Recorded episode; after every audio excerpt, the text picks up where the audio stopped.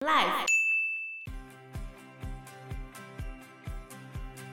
所以慈禧原本是在光绪六年的时候生病，病了很久。理论上应该是慈禧会死，对不对？嗯、因为她病了很久嘛。可是，在光绪七年几个月之后，死的竟然是慈安太后，大家全部都傻眼了。不是病了很久是慈禧吗？怎么慈安突然就死了？Hello，大家好，我是 Joe，我是方娜，我是 Anna。因为慈禧就是一个很严格的人吗？对，她是个很严格、很凶的人。她是个虎妈。还有一个小故事，就是光绪因为调皮被处罚，他就被罚不能吃东西嘛。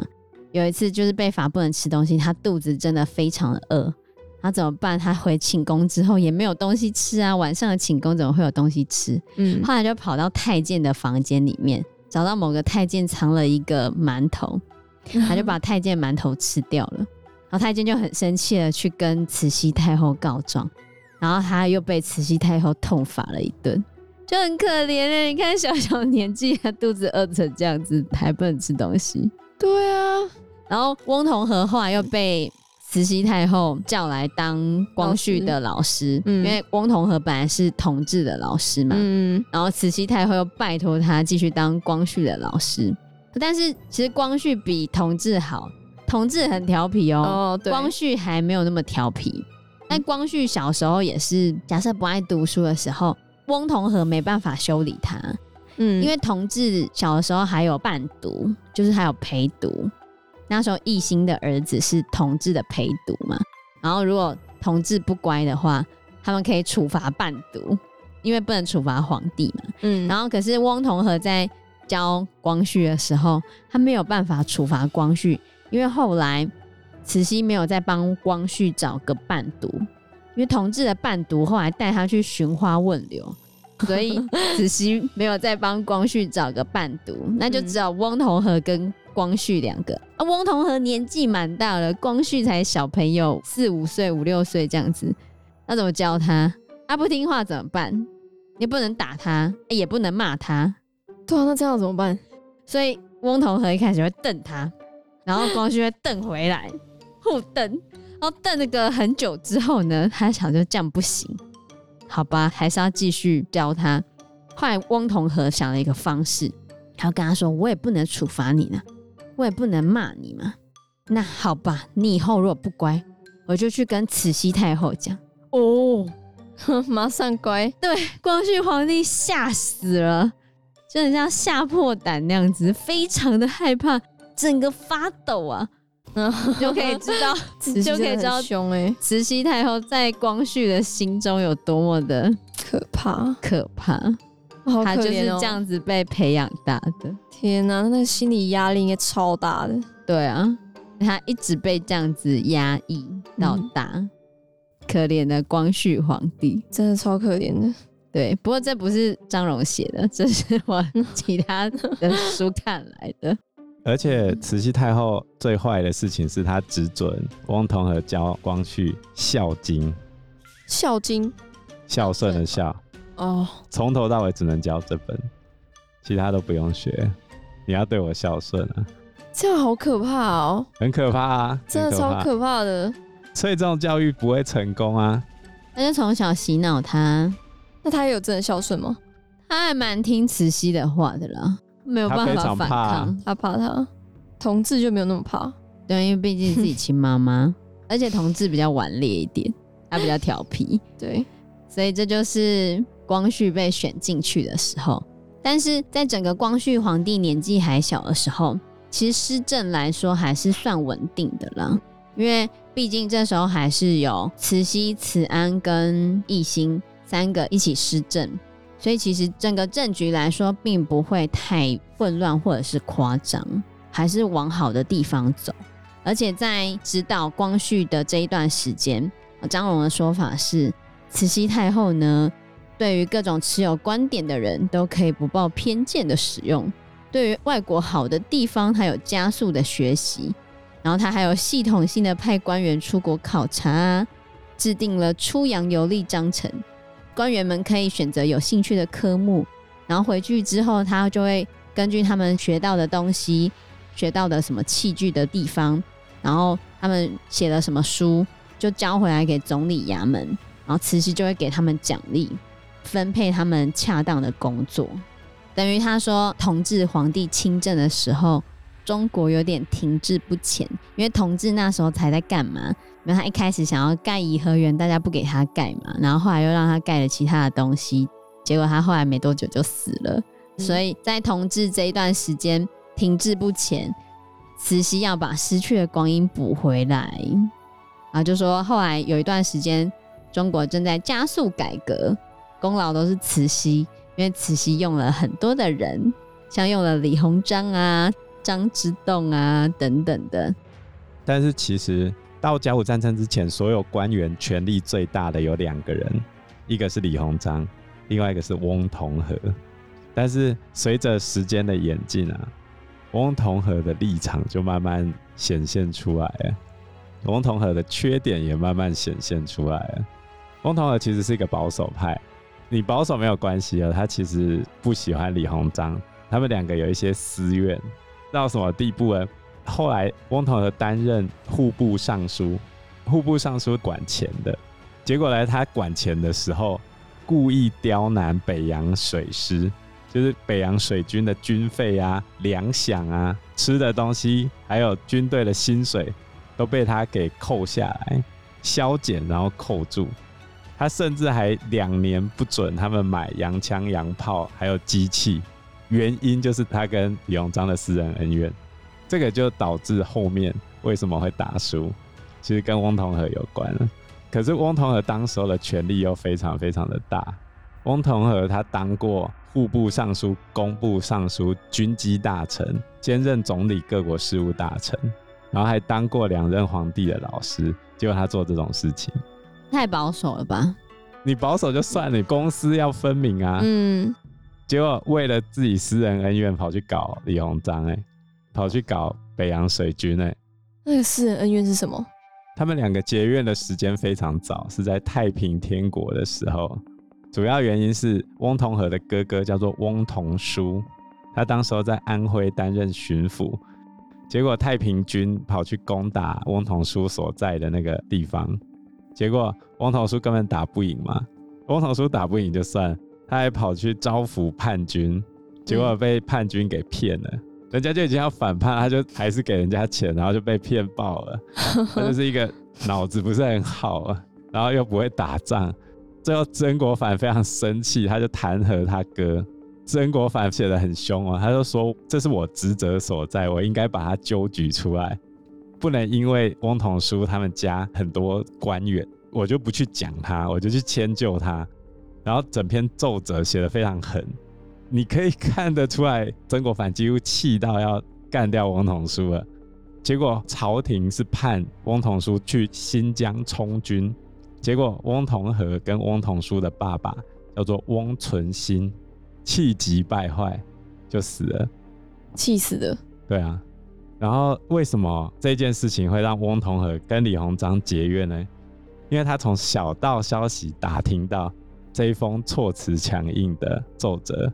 真正执笔的人是李鸿章帮曾国藩写的，所以我爸死了，我哥被充军，就是你李鸿章害的，家破人亡，血海深仇吧？哦，原来，可是因为血海深仇害整个国家，好啦，他也不知道会害整个国家或者是怎样。不是，哎、欸，你是当代权力最大的几个人哎、欸。你为了自己的老鼠冤，而且那是闻听而来的消息，你去哪门子证明那是李鸿章写的？结果他就把甲午战争给葬送了。重点是甲午战争的时候，翁同龢是主战派，我对他的评价就是鸡巴老头。你怎么可以这样讲呢？两代帝师哎，两代帝师被你这样讲。他就很机车啊，他也不会打仗啊，他把大家害死了也不怎样啊。人家两代帝师你在面讲，这是翁同和的很大的问题啊。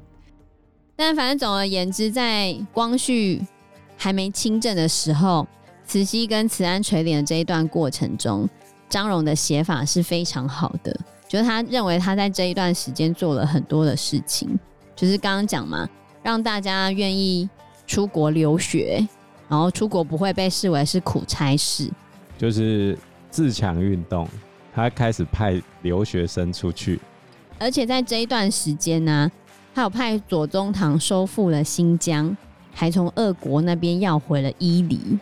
在张荣的书里面写法，认为那是少数的外交胜利啊。对，少数的外交胜利，而且他认为慈禧就是帝国的捍卫者。以他的写法，这段时间慈禧做得非常的棒，就是非常支持自强运动，然后在各项政策的推动上面都愿意参考新的事物，而且他也不是完全的学新的东西，有一些东西他认为会对于人民有害的。的那些改革，他也不会贸然的推行，因为慈禧在这个时期已经是一个非常成熟的政治家。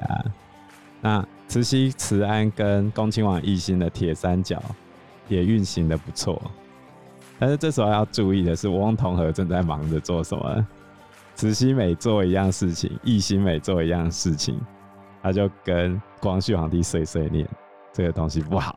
他听得懂吗？光绪皇帝，他从小就被洗脑哦。这又牵扯上一个问题：年轻人通常都会很讨厌一直教你的那个人，所以这也种下为什么后面光绪会这么积极改革，因为他就讨厌这家伙，整天在那边跟我碎碎念。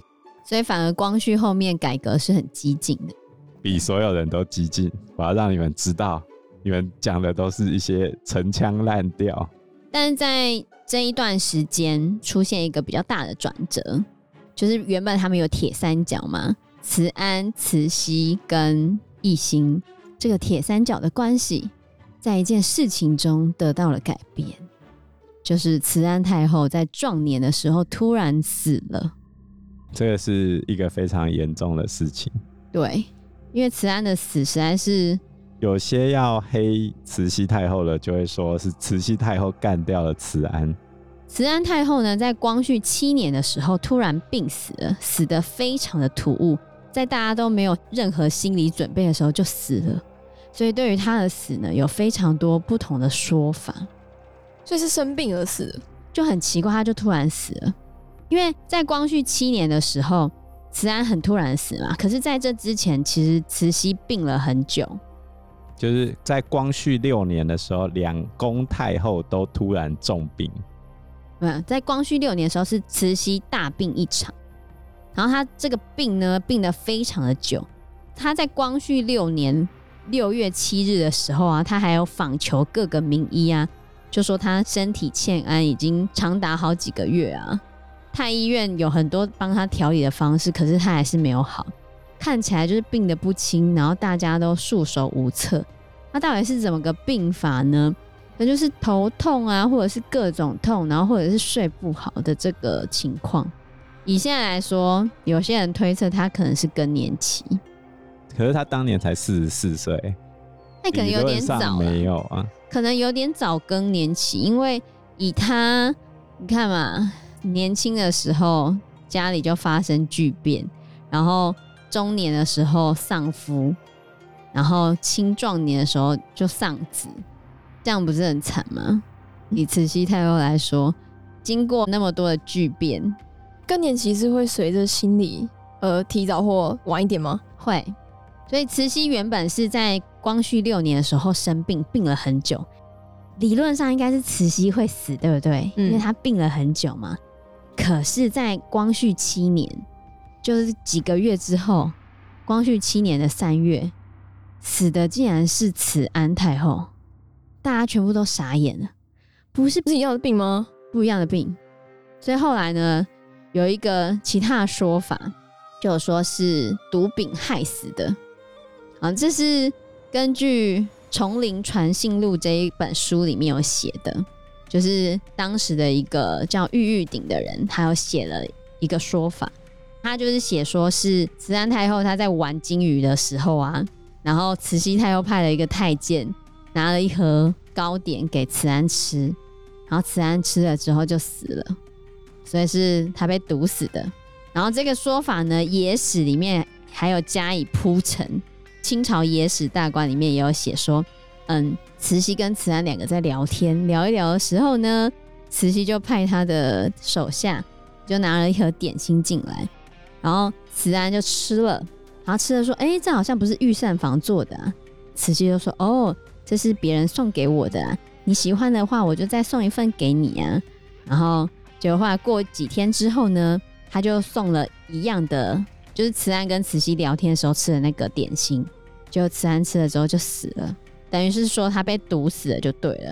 然后那些加油添醋的一些野史写的说法，就是慈禧把慈安毒死了。然后第三个说法呢，也是在野史里面写的，就说是慈禧命令太医给了错误的汤药，就可能慈安本来不会死的嘛，是慈禧故意叫太医给了错的汤药。没有办法及时医治，导致慈安死的，嗯，各种说法。然后还有一个说法是说，慈安太后觉得她每次都跟慈禧吵架，又讲不赢慈禧，后来她自己吞了鼻烟壶自杀。这是第四个说法。然后这些说法呢，就是到底哪个是真的？然后还有，这是《慈禧大传》里面写的。嗯，《慈禧大传》里面这个徐彻呢，他认为毒害说应该是错的，因为不太可能。在清朝那么森严的地方，野史讲的这些事情，他觉得不太可能，而且还可以听到说他们两个聊天聊什么，还可以被记载下来，怎么可能？然后甚至还写到说，据说咸丰皇帝在死前有给慈安太后一个密诏嘛，讲说慈禧这人以后他如果不听话的话，然后你如果治不了他，你就可以把我的密诏拿出来，然后把慈禧弄死。那因为慈禧前一阵子不是生病嘛，然后慈安太后去那边看她的时候，就跟她说：“我们两个姐妹这么久，然后也一起垂帘听政这么久了，我相信你是为了整个国家好的。”然后你知道吗？就是咸丰，就他们老公之前有给她一个密诏啊，说以后你如果不乖，我就可以拿这个密诏把你杀掉。可是我们两个感情这么好了嘛，现在我就拿出来把这个东西烧掉了。以后也不用再担心了，这样子。然后就慈禧知道这件事情之后，觉得啊，天哪，原来竟然有这个密诏。可是因为烧掉了嘛，嗯，但烧掉之后，她还是觉得很生气啊。她觉得她老公竟然不相信她，然后给大老婆这个东西，所以她就是怎样，就是要把慈安害死就对了。烧毁遗诏的当天晚上，慈安暴毙，这是野史的写法啊。那溥仪跟宫中很多宦官。溥仪哦，就最后一任皇帝溥仪，跟宫中很多宦官是比较相信毒害说的。啊其实不管怎么说都有破绽啊。总而言之，双方都无法说服别人，就说啊，你说自然死亡嘛，他突然就人就没了。你说毒死他嘛，又有很多难处。慈禧要动手早就动手了，为什么要等到这一天再动手？而且当时候慈禧身体也没多好啊。对啊，他为什么要动手？所以，以《慈禧大传》的作者徐彻，他认为野史传闻的那一些应该是假的，因为正史根本就没有记载。而且，即便是那个玉玉鼎，玉玉鼎是光绪皇帝的起居住的住官，他的记载，他认为那个也是不可靠的。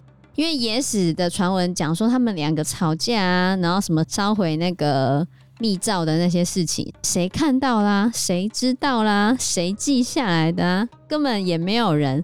你说太监有办法把那些东西记下来吗？也不可能呢、啊。然后他就觉得那个说法应该是假的，是错的，不应该相信这个说法。那徐策认为，到底慈安太后是怎么死的呢？他认为慈安太后应该是有点累，然后是小中风死的。因为在慈禧太后光绪六年，不是生病病了很久吗？病了大半年，快一整年了。就是他在生病那段时间，他根本都没有办法。就是做任何事，做任何事也没有办法垂帘，等于所有的政事都是慈安太后一个人在负责，所以他可能原本就有高血压的问题，所以他常常会觉得头晕。比如说翁同和曾经在同治年间，他自己的日记就有记载到慈安身体不是很好，然后不好到不能讲话，在同治二年的时候卧病将近一个月嘛。休息了一阵子才 OK，那之后他也陆续有类似的症状出现，所以如果以现在来说，可能有高血压，那徐策就判断血压高又忙过劳，然后就暴毙啊，就突然中风就死了。哦，而且其实就是根据翁同和日记的记载，慈安太后在早年年轻的时候也有类似的情况，只是那时候二三十岁还算年轻，没有发病的这么剧烈。好，可是这一段时间是因为他整个很忙很辛苦，有没有？要整个自己垂帘，又突然发病，然后就死了。你总不可能叫光绪做，光绪那一年才十岁、十一岁，又不能叫他做。总而言之呢，慈安太后的死对于清末晚年的政局有非常大的影响。首先，第一个影响就是慈禧可以独揽大权，现在所有权力都在他手上。然后，恭亲王奕欣后面的真正支持力量，也就是慈安太后往生之后，嗯、这时候没有人挺他了。那所有的事情是不是都慈禧一个人说了算？嗯，所以又进入了一个全新的政治局面。所以到光绪十年的时候，慈禧太后就找一个机会把奕欣罢免了，把一心的所有的工作全部都拔掉。所以从光绪十年到光绪二十年爆发甲午战争这一段时间，慈禧太后独揽大权的这段时间，到底发生了什么事情？我们下一集再来继续跟大家讲。好，那我们今天节目就到这边，谢谢大家，谢谢大家，拜拜，拜拜。